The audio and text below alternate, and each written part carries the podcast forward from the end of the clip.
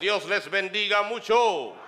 Me encanta esta es la reunión de los que durmieron, de los que se desayunaron, de los que bebieron café, de los que no les dio tiempo llegar al primero y vinieron con sentido de culpa y decir, vamos a darlo con todo. Me encanta esta reunión, me encanta. Estamos contentos en la mañana de hoy. Nuestros pastores José y Jocelyn tenían unos días afectados de salud y hoy están aquí, están de pie, están vivos. No se le dio a algunos. Así que gloria a Dios por la salud de ellos. Eh, ¿Quién más está por ahí? Bueno, si usted estuvo enfermo y está aquí, gloria a Dios por usted, gloria a Dios por los que nos visitan por primera o por segunda vez. Nos encanta tener visitas, nos encanta que estén con nosotros. El amor, mitos y verdades. Por favor, oren conmigo. Padre, te damos gracias porque nos permites cantar de tu amor, orar por tu amor y predicar de tu amor. Que estas palabras sean de edificación, de bendición, que estas palabras sean de vidas para las vidas de cada uno de nosotros. Es nuestra oración y nuestro anhelo en el nombre de Jesús. Amén. Primera de Corintios 13, verso 4 al 7.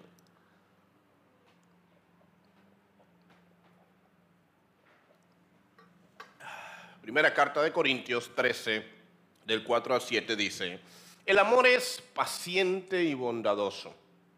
El amor no es celoso, ni fanfarrón, ni orgulloso, ni ofensivo. No exige que las cosas se hagan a su manera.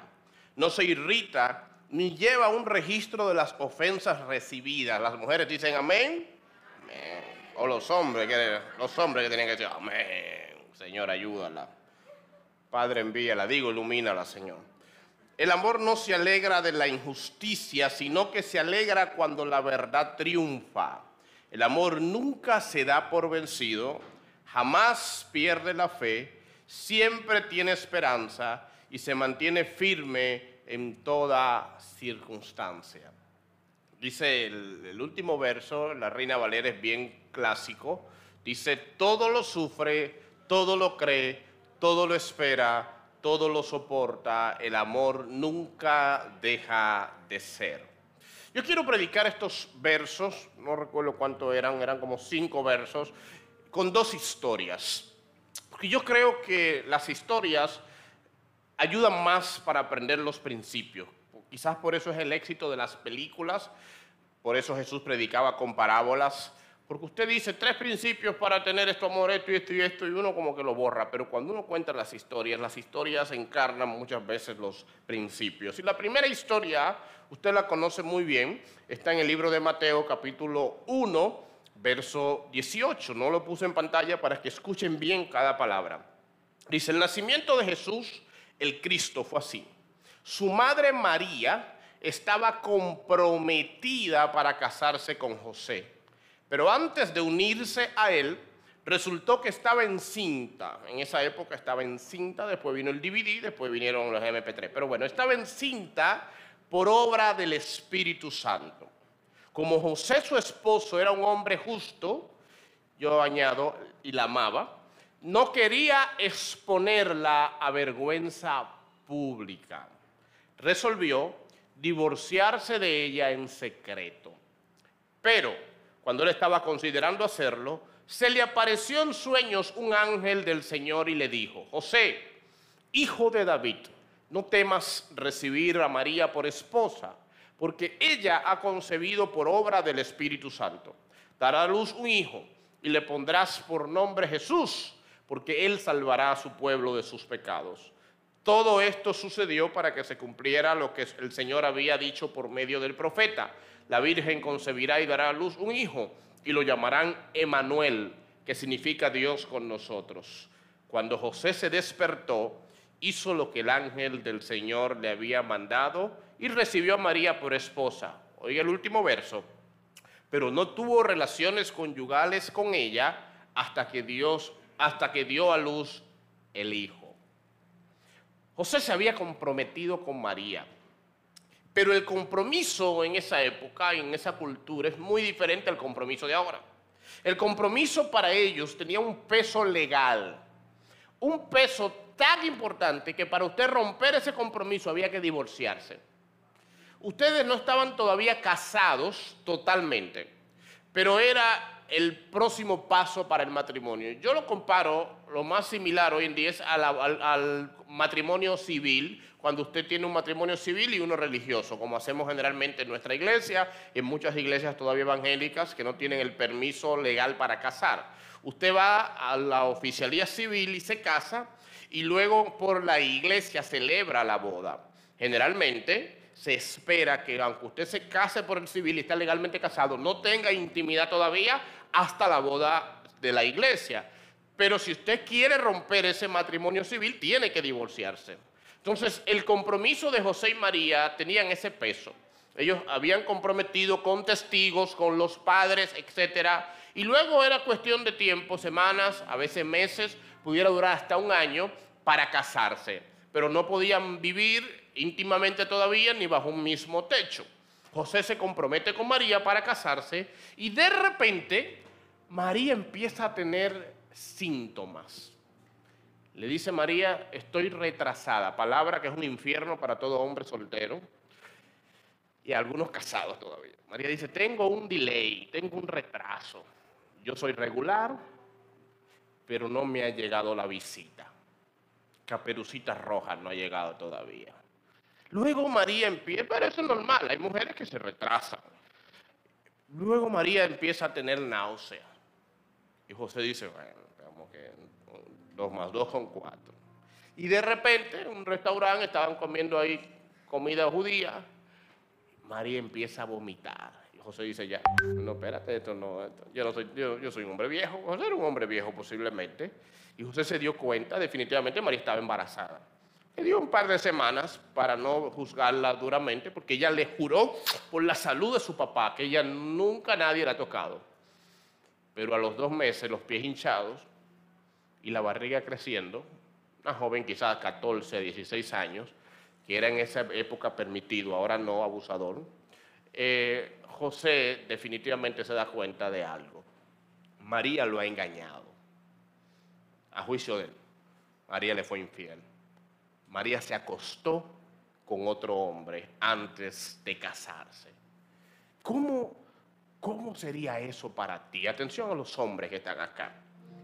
¿Cómo sería tu reacción si tu novia, señorita, jovencita, con la que ya te, te casaste por el civil y están ahorrando, ya alquilaron la casa, tres depósitos más uno? Ya compraron un juego de muebles que lo deben en la Curacao todavía, 10 años. Ya tienen la cama que se la regaló mamá. La preparaste con esas, esas toallas vestidas de, forma de ganso. yo, no, yo nunca he entendido cuáles son esos animales, pero parecen dos, dos patos que se están vetando. Y tú tienes, ¿qué es eso? Cisne. Aquí ni hay esos animales, yo no sé para qué ponen eso. Lo ponen en forma de cerdito, de gallina, pero está bien.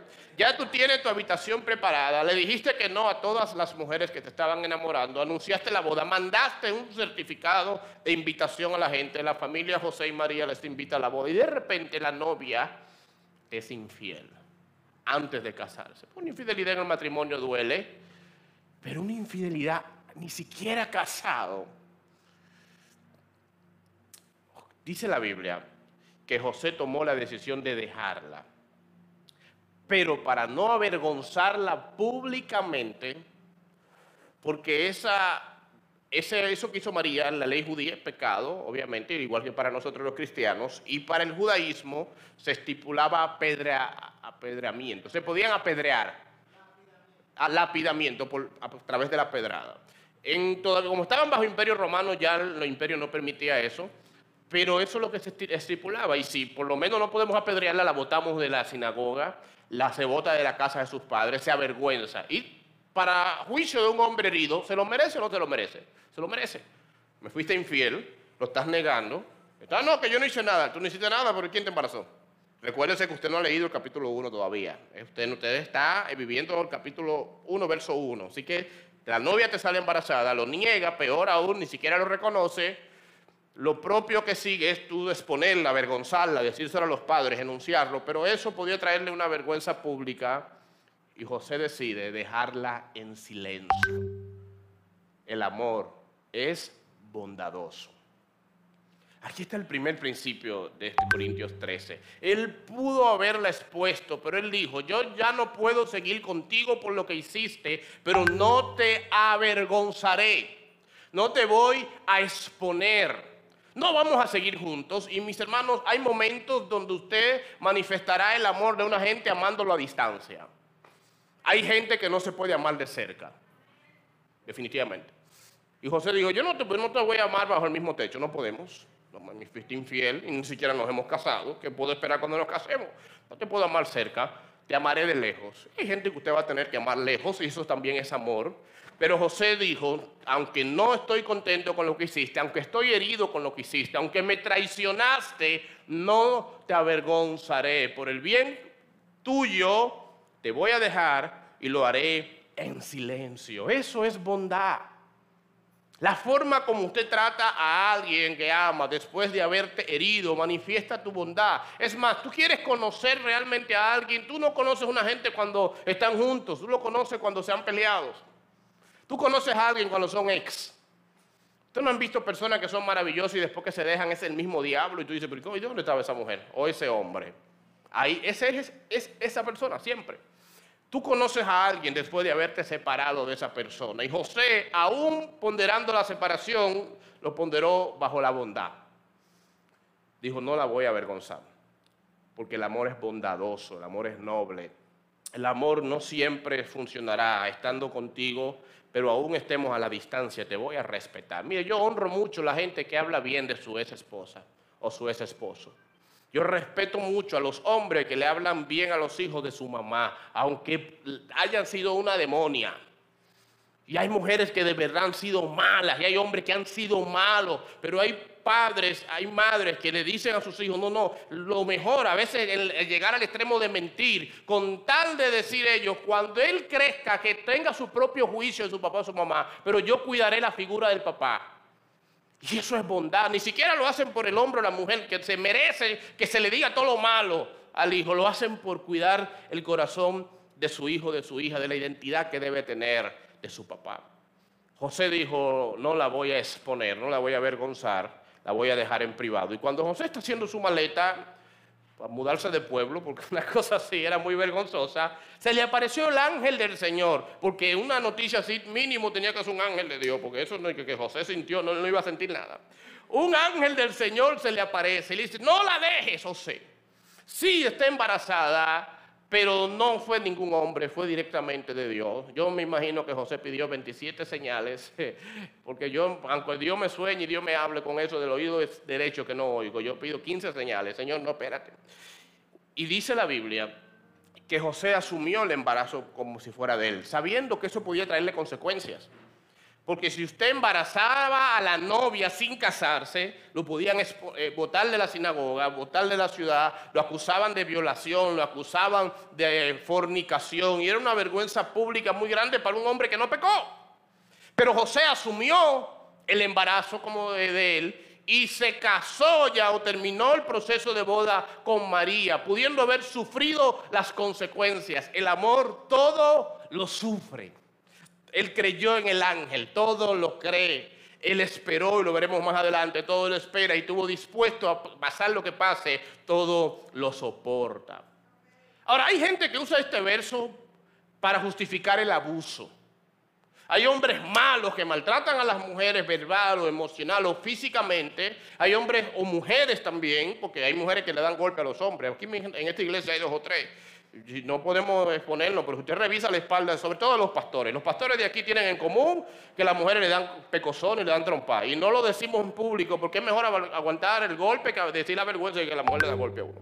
Pero aquí hay unas cuantas mujeres que ¡pam! le dan y saben dar porque te dan la espalda, te dan, bueno, está bien. No voy a dar ideas. Pero hay casos de hombres o mujeres abusadores y cuando van a consejería, hay pastores, aquí no pasa eso, gracias al Señor, que dicen, no hermano, hermana, usted tiene que aguantar porque el amor todo lo sufre, todo lo espera, todo lo soporta. Claro, porque no eres tú que estás aguantando. Aguanta tu golpe para que tú veas. Estoy hablando con YouTube. ¿Aguanta? No, no, no. Ese texto no significa perdona todos los abusos porque el amor todo lo perdona. Eh, cree todos los cuentos que te metan porque el amor todo lo cree. Perdona las infidelidades y perdona todo lo que te hagan porque el amor todo lo soporta. Mentira del diablo. Usted no puede usar ese verso para justificar sus abusos. Nosotros como iglesia creemos y predicamos que si hay un genuino arrepentimiento ante un error y un deseo real de cambiar, hay que perdonar y reconciliarse. Siempre vamos a optar por la reconciliación. Perdone a ese hombre, perdone a esa mujer. Si hay arrepentimiento genuino y si hay una disposición de cambiar. Siempre, perdone y reconcíliese. Y esa va a ser nuestra predicación y nuestro consejo. Nunca le vamos a decir a una gente, divórciate, ni deje ese hombre deje esa mujer. No, no, no, no. Él se arrepintió, él pidió perdón, está dispuesto a ir a consejería, a cambiar. Perdona, perdona, perdona. Ese será siempre nuestro mensaje, salvo la gente que tome sus decisiones ya fuera de nosotros. Pero este verso para usted entenderlo mejor, no lo aplique en primera persona. El amor todo lo sufre, señalando para allá. Todo lo espera, todo lo soporta, todo lo cree, oíste. Aplíquelo en, plural. Y añádele un nuestro amor. Nuestro amor todo lo sufre. Nuestro amor todo lo cree. Nuestro amor todo lo espera. Nuestro amor todo lo soporta. Nuestro amor nunca deja de ser. Es decir, por nuestro amor sufriremos juntos tú y yo las cosas que se avecinen fuera. Por nuestro amor creeremos juntos todo lo que Dios nos ha prometido. Por nuestro amor esperaremos juntos todo lo que Dios nos ha dicho. Por nuestro amor soportaremos juntos las tormentas que se avecinen. No nos rendiremos. Cuando me necesites voy a estar ahí. Cuando yo te necesite tú vas a estar ahí. Tendré paciencia cuando estés desesperado. Me voy a bajar cuando te suba. Me voy a subir cuando te baje. A veces pasa. Tendré la fortaleza cuando estés débil. Esperaré tu paciencia cuando yo sea quien falle. Si vienen bendiciones, vamos a disfrutarlas juntos. Si vienen procesos, vamos a llorar juntos. Pero nuestro amor estará firme en la salud, en la enfermedad, en la riqueza, en la pobreza, hasta que la suegra nos separe. Vamos a estar juntos en el nombre del Señor, porque nuestro amor, todo lo de afuera lo va a sufrir, lo va a creer, lo va a esperar, lo va a soportar y nunca dejará de ser. Alguien dice amén a eso.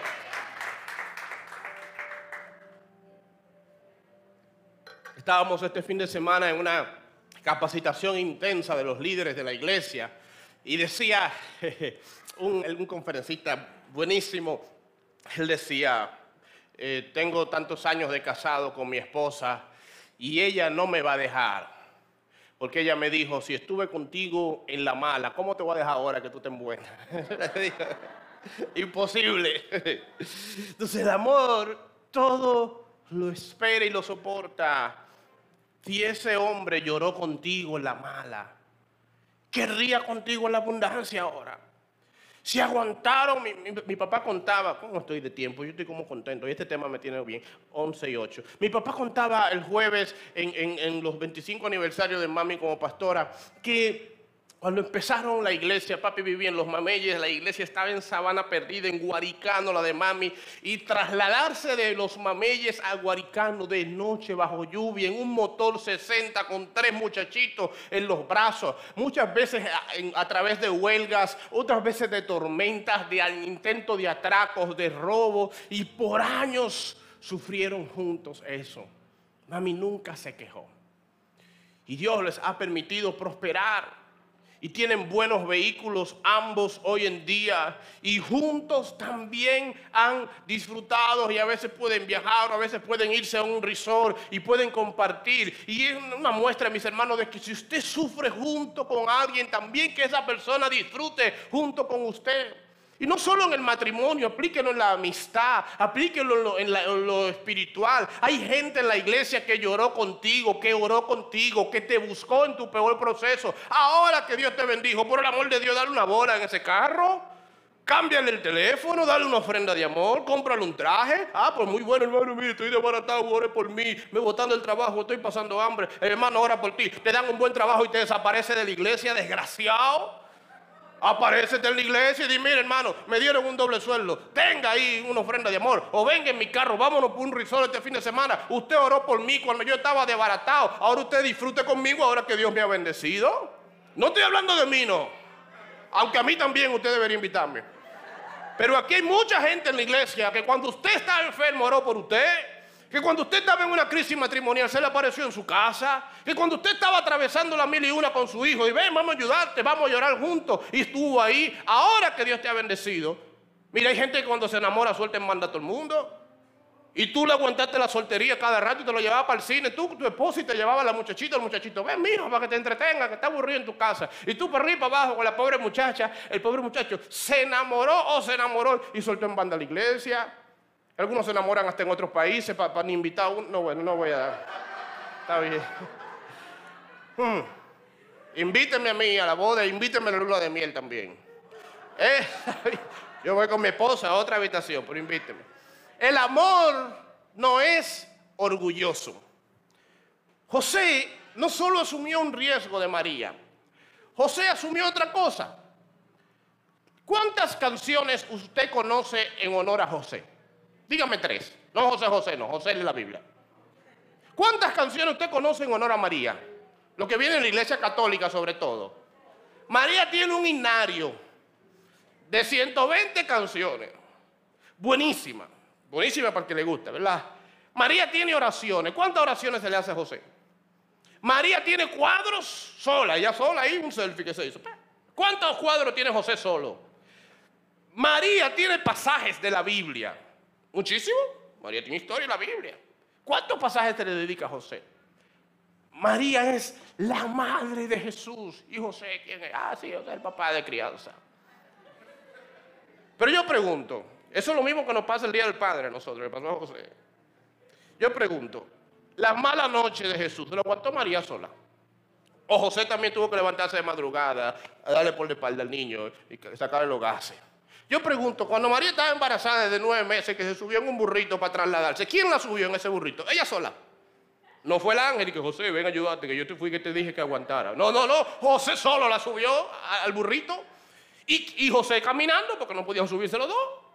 Entonces José caminando solo con su burrito, el viaje entero. Y María en Caramaya arriba. Para bajarla del burrito, ¿quién la bajó? José. ¿Quién cubrió los gastos del embarazo. Ahí no se ve el ángel dándole una ofrenda. El ángel hizo como hacen los profetas, que te dicen, dice el Señor que te vas a casar y vas a quedar embarazada. Pero nunca dicen, dice el Señor, toma una ofrenda para la leche y los pañales.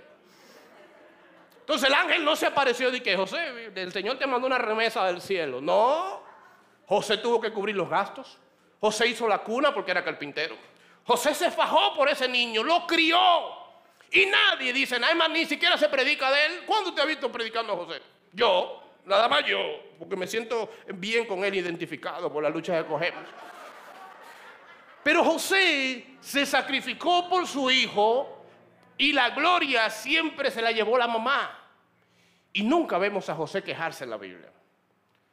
No, pero que nadie se queje en la Biblia. Sí, en la Biblia hay gente que agarra y aprovecha los espacios. En Romanos, al final, está Pablo dictando la carta y dice, escríbele y dale la gracia a fulano, gracias fulano, gracias mengano, gracias sutanejo. Y dice el, tipo, y yo el que escribo la carta lo saludo y cierra el paréntesis. O sea, en la Biblia, en la Biblia hay gente que aprovechó su brecha y dice, eh, estoy aquí. Y José nunca hizo nada de eso. José dijo que brille María. El amor no es orgulloso. Yo conozco hombres que se han sacrificado y le dicen a la mujer, vete a estudiar y yo me encargo de todo. Yo voy a cuidar los hijos, yo voy a levantarme temprano, yo voy a trabajar para que tú no te falte nada. Ve y haz lo que haya que hacer. Yo pagaré esa universidad, yo compraré los libros, te ayudaré a estudiar. Y cuando la mujer se gradúa, él dice, no se graduó ella, nos graduamos nosotros. Yo conozco mujeres que se han sacrificado y han tenido estudios o profesiones y dicen, vete y te estudia, vete y trabaja y yo cuidaré los niños, vete y brilla y yo te ayudaré. ¿Cuánto hay que pagar? ¿Cuánto hay que buscar? Yo te voy a ayudar a estudiar. Mira, hay mujeres que le hacen los exámenes a los hombres y eso no nadie lo sabe, yo lo sé y eso es pecado. Y hay mujeres que se fajan a estudiar con el hombre y cuando el hombre se gradúa, ella dice, yo me gradué con él también. Yo conozco padres que ni siquiera terminaron el bachillerato para que sus hijos terminaran el de él. Y se sacrifican, se levantan de madrugada a trabajar para que los hijos no trabajen, que a veces les hace un daño eso, para que ellos estudien y terminen su carrera. Conozco hijos que hacen ese esfuerzo por sus padres. El amor verdadero nunca pensará solo en sí mismo como única prioridad, sino que también pensará en el éxito de la persona a quien ama. El amor verdadero se sacrifica por otro y dice, ¿qué tengo yo que hacer para que tú brilles? ¿Qué puedo hacer para que seas tú que reciba los aplausos? El amor falso dice, a mí no me mencionan. Yo también me aporté, yo también me levanté de madrugada y se graduó él y yo no me he graduado. Ah, y ella, y ella es ahora vicepresidenta y yo soy un pobre infeliz. Pero ¿quién la ayudó? Ah, y él ahora es el que canta en la iglesia y yo no hago nada. Pero ¿quién cuidó a los niños para que él fuera al ensayo? Ah, y él ahora es el predicador, pero yo me sacrifiqué para que comprara sus libros, para que estudiara y le di espacio, pero nadie me menciona. El amor egoísta dice, a mí debieron también darme crédito. A mí también debieron mencionarme. Yo también debí ser esa persona. El amor verdadero se siente bien con el triunfo del otro. José celebró, aunque no lo dice la Biblia así, pero por la forma como se comportó, pudiéramos nosotros asegurar que celebró que María fuera honrada, que María fuera alabada, lo dice la Biblia, y, será alabada por todas las generaciones, no adorada, es otra cosa, alabada, sería reconocida. Y José nunca pidió crédito por lo que hizo, pudo aguantar la vergüenza, pudo aguantar el sacrificio de mantener el hijo y su esposa sin recibir nada a cambio. Y eso no lo hizo sentir menos. A veces hay personas que salen detrás de cámara y a veces hay otros que salen delante y los dos son importantes y el amor te hace sentir útil en el lugar donde estás, aunque el otro brille, aunque el otro haga lo que tenga que hacer. Dice el verso 25, pero no tuvo relaciones conyugales con ella hasta que dio a luz un hijo a quien le puso por nombre Jesús. María duró quizás nueve meses de embarazo, lo normal. Después de esos nueve meses duró el periodo que los judíos llaman un periodo de purificación, algunos cuatro o cinco meses. Y José no tocó a María, nueve más cinco. La gente que sabe ¿dónde está la gente? Catorce. Posiblemente duró catorce meses, un año y cuatro meses. Un año. Y dos meses. Era para ver si usted está en eso. Un año y dos meses sin tocar a su esposa, con la que dormía a su lado cada día. Viéndola embarazada, y yo creo que algunos hombres sabrán acá que una, no hay una cosa más sexy que tu mujer embarazada, ¿verdad que sí, hombre? ¿verdad? Tu mujer, dije, tu mujer, ¿verdad? Viendo esa mujer embarazada, que a veces la piel, hay un proceso natural en el embarazo, que a veces el pelo se te pone más lindo, la piel se te pone más linda. Si tu mujer es fea, no la bote, embarázala. Y tú verás lo que va a pasar. Y José veía a esa mujer, eh, usted sabe que hay partes del cuerpo del, del embarazo también que se engrandecen. Y José veía a esa mujer y no la tocó. Y esperó pacientemente. El amor es paciente. El amor sabe esperar. Chicas que están aquí, sobre todo ustedes, jovencitas, en algún momento te vas a enamorar o estás enamorada y el hombre se le va a meter un espíritu, se va a poner desesperado, se va a poner en modo lobo, modo avión, y esas hormonas se pondrán como la película rápido y furiosa. Y te va a decir, yo quiero una prueba de amor, porque así que lo dicen patruquía, yo quiero una prueba de amor. Dale su prueba de amor, la espera si te ama, que espere. Esa es la mayor prueba de amor. Si te ama, realmente va a esperar. Si no te ama, no va a aguantar y se va a ir. Pero si se va, has ganado alguien, algo. Porque ¿qué tú puedes esperar de un hombre que no puede esperarte ahora? ¿Qué va a pasar en el matrimonio cuando por alguna razón tú no puedas estar activa íntimamente? ¿Esperará? Yo recuerdo con el embarazo de mi esposa, a los seis o siete meses tuvo unas infecciones y unas cosas que no vale la pena ni mencionar, y la doctora la puso a ella en ayuno, no de comida. Y aprovechando que tenemos médicos aquí, me gustaría que externen esto a la comunidad científica. Las licencias íntimas deberían ser el, último recurso en un embarazo, no una cosa tan alegre. Así que, mire, no, no puede tocarla, así como sí, como normal. Una mujer que todavía respiraba. Usted me dice, no, está dejando de respirar. No, espérate, espérate, está muriendo. Pero así dije, no, no, no, mira, hermana, que con una cosa que con dos o tres óvulos, yo me puse a estudiar buscando alternativas. Mira, mi amor, que hay un óvulo, hay una cosa. De esta forma, por así, eh, no, que no se puede tocar. Y las mujeres se creen eso. Ella con su miedo, porque el primer embarazo es así. Después del tercer embarazo las mujeres aguantan hasta... Bueno, el caso es que duramos esos dos o tres meses que para mí fueron eternos. Yo me bañaba con agua fría todas las noches, hacía ejercicio para botar el, fuego del espíritu. Ya yo estaba, mis hermanos, algunos días que estaba medio loco y hablaba con los luz en la calle y dormía en el piso boca abajo para hacer silicio para que el Señor me ayudara.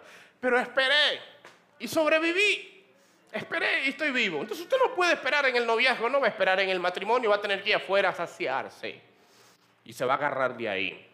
Recuerdo la primera vez que fui a Ecuador, un amigo pastor me contó una historia. Yo nunca la olvidaré. Él era delincuente en el mundo, asaltador de bancos. Él tenía un hombre chiquito, como más pequeño que yo, y yo soy chiquito. El tipo tenía una banda de saqueadores y él los dirigía, un tipo bien bravo. Y tenía tres mujeres en el mundo. Y nunca tuvo menos de tres, siempre. Y a veces, hay niños acá, sí. Bueno, está bien. Y tres mujeres. Y el tipo se convierte a Cristo, renuncia a sus mujeres, renuncia a la vida de la calle y espera en el Evangelio ahí algunos cinco años. Cinco años íntegro, cinco años puro. Estoy hablando de un tipo que tenía hasta tres mujeres en el mundo. Y se enamora de una madre soltera en la iglesia. A los cuatro meses dice, hay que casarse. Estoy desesperado. La Biblia dice que el que no se casa se va a quemar y me estoy quemando. Vamos a casarnos, vamos a casarnos. Y la mujer va, arreglan la boda y como a los nueve meses de conocido se casan. El hombre estaba, mire, pero te digo, estaba en unos niveles que en un momento antes de casarse él arrancó para un prostíbulo desesperado. Y allá escuchó la voz de Dios que le habló de Hebreos capítulo 12, que dice, horrenda cosa es aquel que después de haber conocido la verdad vuelve y peca con conciencia. Y él se arrepintió y oró y pidió perdón, ni siquiera llegó a entrar a ese lugar. Y se casa como todo hombre con esa hambre el día de la boda. La mujer le llegó la visita inesperada. Caperucita roja. Y la mujer, porque eh, mujeres, ayúdenlo, hay forma. La Biblia dice, ayúdate que yo te ayudaré. No sabemos dónde, pero está ahí. Hay forma, ¿verdad? Que si no es por una, ahí, todo lo que está a tu mano, mujer, eh, puedes usarlo. Pero no, la mujer no, no, no, hasta esperarlo. No, ese pobre hombre, nueve días, creo yo, esperando. Y nunca olvidaré eso. No tiene mucho que ver con el mensaje, pero él esperó, el mensaje, esperó. El amor espera. Ahora, Corintios 13 también nos dice que no es el amor dice, el amor no es celoso. Caín tuvo celos de Abel y lo mató.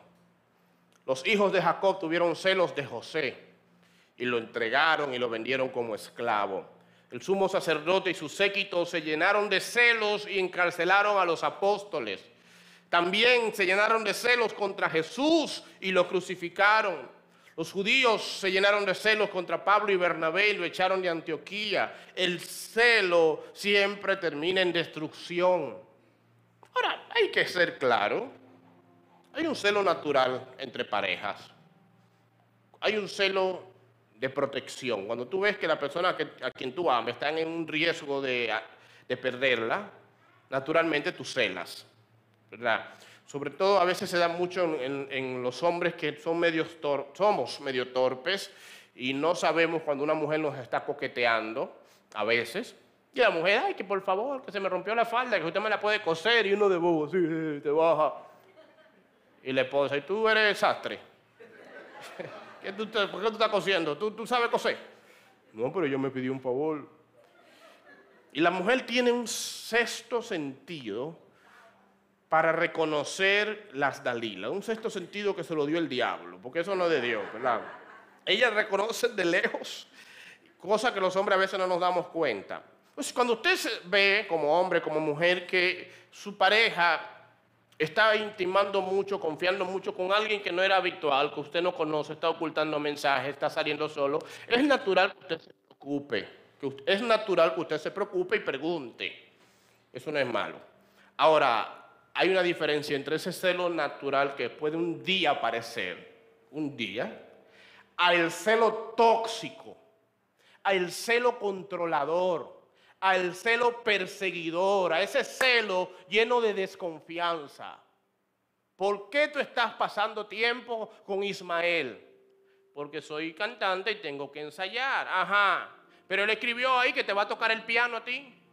Él, porque él es el pianista de la iglesia. Ajá, el pianista de la iglesia. Yo no lo he visto en el chat porque él es un pianista invitado. Un invitado, está bien. ¿Quién es esa muchacha que te llama todos los días a las 6 de la mañana y que tú le pusiste alarma en el teléfono? Esa es la alarma, mi amor. Mm, alarma. ¿Quién es esa voz que yo oigo? Usted no tiene crédito. ¿Crédito de qué? Esa es la contestadora del teléfono, mira, mm, está bien. hay un celo enfermizo donde, ¿por qué tú estás hablando con ese hombre? ¿Por qué tú hablas con esa mujer? ¿Quién es ese compañero de trabajo? Y es un celo que persigue, que se te aparece de repente, que te revisa las conversaciones, que te revisa los teléfonos. Cuando usted ama, usted confía. Pero cuando usted está lleno de esa inseguridad, usted incluso está cometiendo un error porque los celos, muchas veces lo dice mi esposa, los celos a veces despiertan sentimientos en el otro. A veces las mujeres le dicen, mira, te veo mirando a la vecina y usted ni la miraba y empieza a mirarla. Dame ver, porque algo tiene que tener la vecina. Yo, ni la había visto. ¿Dónde está la vecina? Oh, eh, vecina. Tú ves que estaban mirando a la vecina. Ah, bueno, ahora. Porque a veces los celos te generan cierta sospecha, porque si ella lo está diciendo, debe haber algo ahí. Debe, debería haber porque ella cree que yo estoy enamorándome de fulano o de fulana. Finalmente, los celos son un arma de doble filo, porque el que va a hacer lo malo, lo hace, con celo, sin celo, con control y sin control.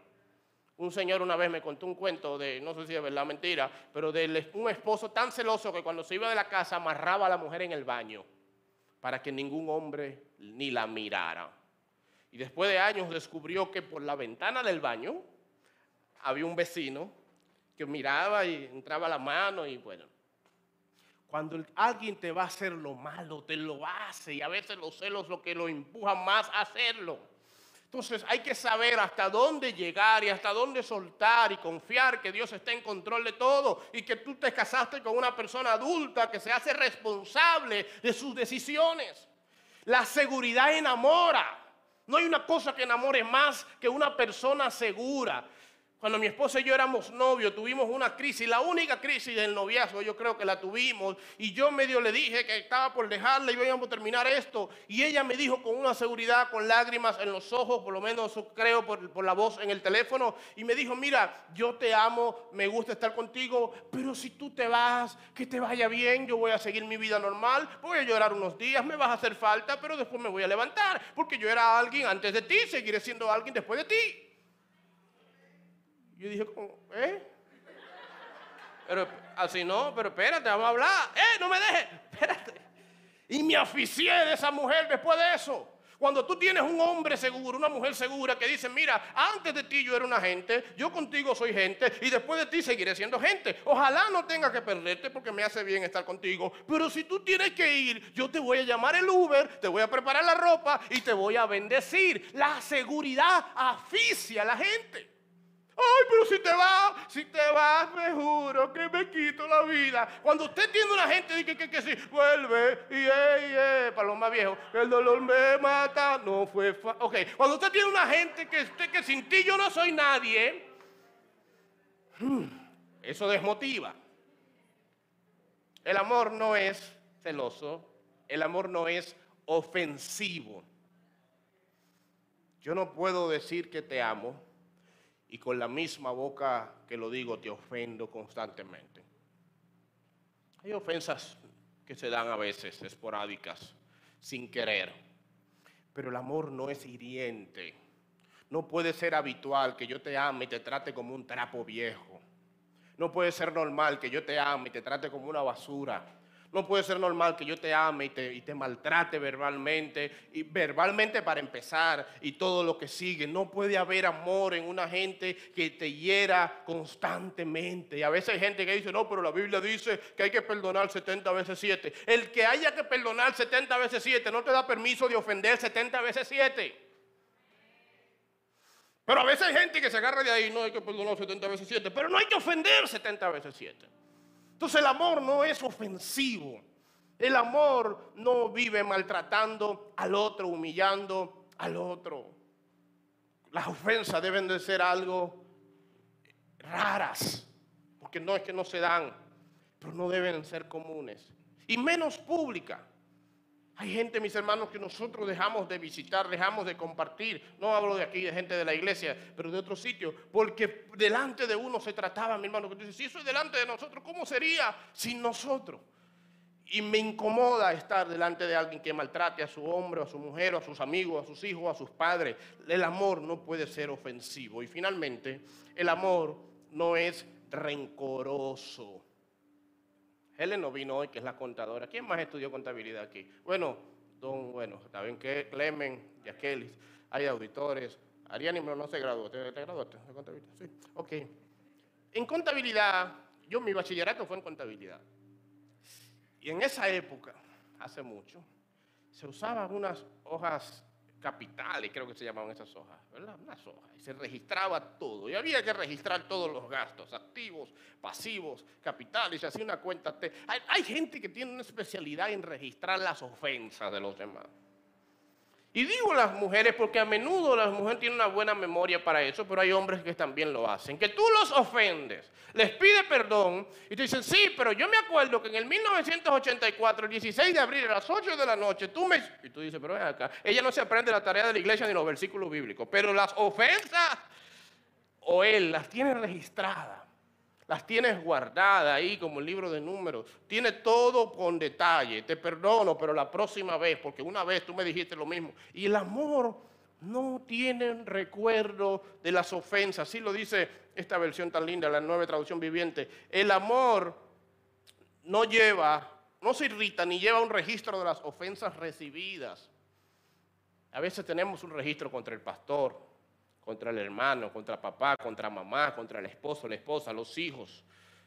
Sí, pero ya van tres veces, sí, pero ya van quinta vez, sí, pero tenemos guardada cada vez que nos hizo daño. Y el amor es como el amor de Dios. La Biblia dice que cuando Dios nos perdona, nuestros pecados son echados ¿dónde? Al fondo del mar. Y mami decía que el mar no tiene fondo. ¿A dónde se fueron los pecados? Dios los borra los borra de la papelera y formatea el disco duro y los quema, porque hay hackers que lo sacan de los discos duros formateados. Dios quema el disco duro y así debería ser nuestro amor cuando perdonamos. Quiero terminar con, de nuevo, Corintios 13, pero con un ejercicio con ustedes. Saoni, por favor, ponte de pie. César, ¿tú lees a, distancia? ¿Sí? Ponte de pie, César. Y quiero a alguien allá atrás que lea de lejos. ¿Quién lee de lejos de los que están atrás? Todos los ciegos se sientan atrás. Aurín, Aurín, ponte un poquito más para adelante si tú quieres. Ponte los lentes. Miren, yo quiero que ustedes en representación de la iglesia, y toda la iglesia bajito, la iglesia bajito, pero ustedes tres representando la iglesia, lean este pasaje, pero como un examen. Donde dice raya, usted va a poner su nombre. Saoni o César, Aurín es paciente y bondadoso. César, etc. Vamos a ver, vamos a evaluar el amor de ustedes según este examen. Y toda la iglesia lo lee bajito y ellos tres públicos. Cuando cuente tres, lo leen al mismo tiempo, para no perder mucho tiempo. Uno, dos y tres.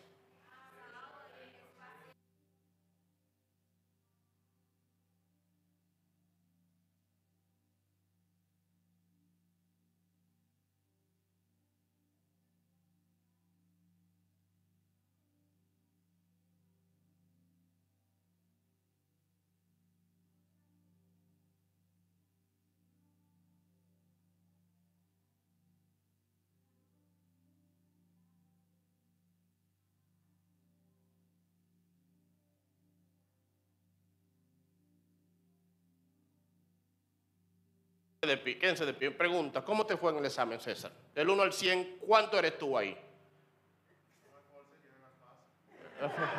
Saoni, tú de ahí por lo menos 80% este eres tú. Te está describiendo. Dice, eh, pero ese es mi perfil, pastor. Esa será mi descripción de Instagram de ahora en adelante.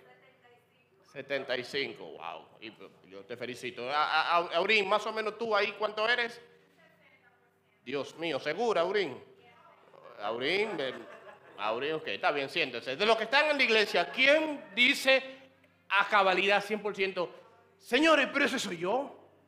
Pero miren, wow, qué buen currículum para una entrevista laboral. Eso cuando me gusta. ¿Cómo usted? Yo soy paciente y bondadoso. Yo no soy celoso, ni fanfarrón, ni orgulloso, ni ofensivo. No exijo que las cosas se hagan a mi manera. Aurín, ¿verdad? Yo creo que el 20% que le faltó. No se irrita ni lleva un registro. Eh, Saoni, Y no se alegra de las injusticias, sino bueno. ¿Quién está 100% ahí? Si eso fuera un examen en nuestro amor, ellos dicen que un 70, sinceramente, y me perdonen ellos, yo creo que no llegamos ninguno ni a un 30%, como mucho, y eso es ayudándonos. ¿Qué hacemos? Si este es el examen de amor, estamos quemados. Yo creo que hay una forma de pasar ese examen, pero en vez de poner el nombre de Saón y César Aurín o el nombre tuyo, el mío, vamos a la otra diapositiva. Yo creo que así pudiera ser. Jesús es paciente y bondadoso. Jesús no es celoso, ni fanfarrón, ni orgulloso. Jesús no fue ofensivo. No exigió, ni exige que las cosas se hagan solo a su manera. No se irrita ni lleva un registro de las ofensas recibidas. Jesús no se alegra de las injusticias, sino que se alegra cuando la verdad triunfa. Jesús nunca se da por vencido. Jamás pierde la fe. Jesús siempre tiene esperanza y se mantiene firme en toda circunstancia. El ser humano y nosotros en general siempre tendremos un amor imperfecto. Pero hubo alguien que por amor a nosotros, dice la Biblia, siendo rico se hizo pobre, siendo santo se hizo pecador, siendo libre se hizo esclavo, teniéndolo todo se despojó de todo, fue paciente, fue bondadoso, no fue celoso, no fue orgulloso, nunca ofendió por su forma, sino porque la gente se ofendía, pero no por él. Nunca nos llevó un registro de nuestras ofensas, se alegra cuando nos va bien. Hubo alguien que todo lo sufrió, todo lo esperó, todo lo soportó. Hubo alguien que demostró que no tenía amor. Él es el amor. Y dijo, si yo soy así, ustedes si están en mí, pueden terminar siendo como soy. Porque yo vine a enseñarles a amar. Gloria a Jesús. Póngase de pie, por favor. Nosotros por sí solos no pasaremos nunca un examen de amor. Pero cuando estamos en Cristo, Cristo nos enseña a amar. Por eso Efesios dice, amados maridos, amen a sus esposas como Cristo amó a la iglesia. Cristo es el estándar. Yo no puedo amar como mi padre amó, aunque haya amado bien. Mi estándar de amor no es Romeo y Julieta. Ahí terminaron cuatro muertos o cinco. Mi estándar de amor no es la sociedad, Cristo es el estándar. Pidámosles a Él que nos enseñe a amar. Por eso la Biblia no dice que Dios tiene amor. La Biblia dice que Dios es amor. Ayúdanos a amar como tú amas, Señor. Ayúdame a amar a mi esposa como tú amas la tuya. Ayúdame a amar a mis hijos como tú me amas a mí, como tu hijo. Ayúdame a amar a mis hermanos como tú nos has amado. Ayúdame a ser paciente en el amor, a no ser orgulloso ni fanfarrón. Ayúdame, Señor, a sufrir, a esperar, a soportar lo que tenga que sufrir, esperar y soportar por amor a los míos, por amor a tu iglesia, por amor a mi familia, por amor a mis amigos. Ayúdame, Señor, a amar como tú amas y a dejarme amar. Enséñame a amar y a ser amado quiero amar como tú amas y quiero dejarme amar de los demás. Enséñame, Señor, a dejarme amar. Enséñame, Señor. Si usted nos está visitando, si usted nos está visitando por primera o segunda o tercera vez, y el amor de Dios todavía no es real, no es palpable en tu vida, hoy es un buen día para entregarte. De tal manera amó Dios al mundo que ha dado a su Hijo unigénito para que todo aquel que en Él cree no se pierda, mas tenga vida eterna. El Señor te ha amado tanto, pero de, ti espera que tú creas. Si crees en Cristo y te arrepientes de tus pecados, el amor de Él puede inundarte, puede llenarte, puede llenarte tanto que te enseñará a amar como Él ama. Así que hoy arrepiéntete de tus pecados, pide perdón, dile Señor, te reconozco como mi Señor y Salvador. Señor, necesito tu amor en mi vida, enséñame a amar y ayúdame a sentirme amado. Quiero que seas mi Dios y mi Señor. Quiero, Señor, ser tu hijo. Quiero amarte como tú me amas. Amén y amén.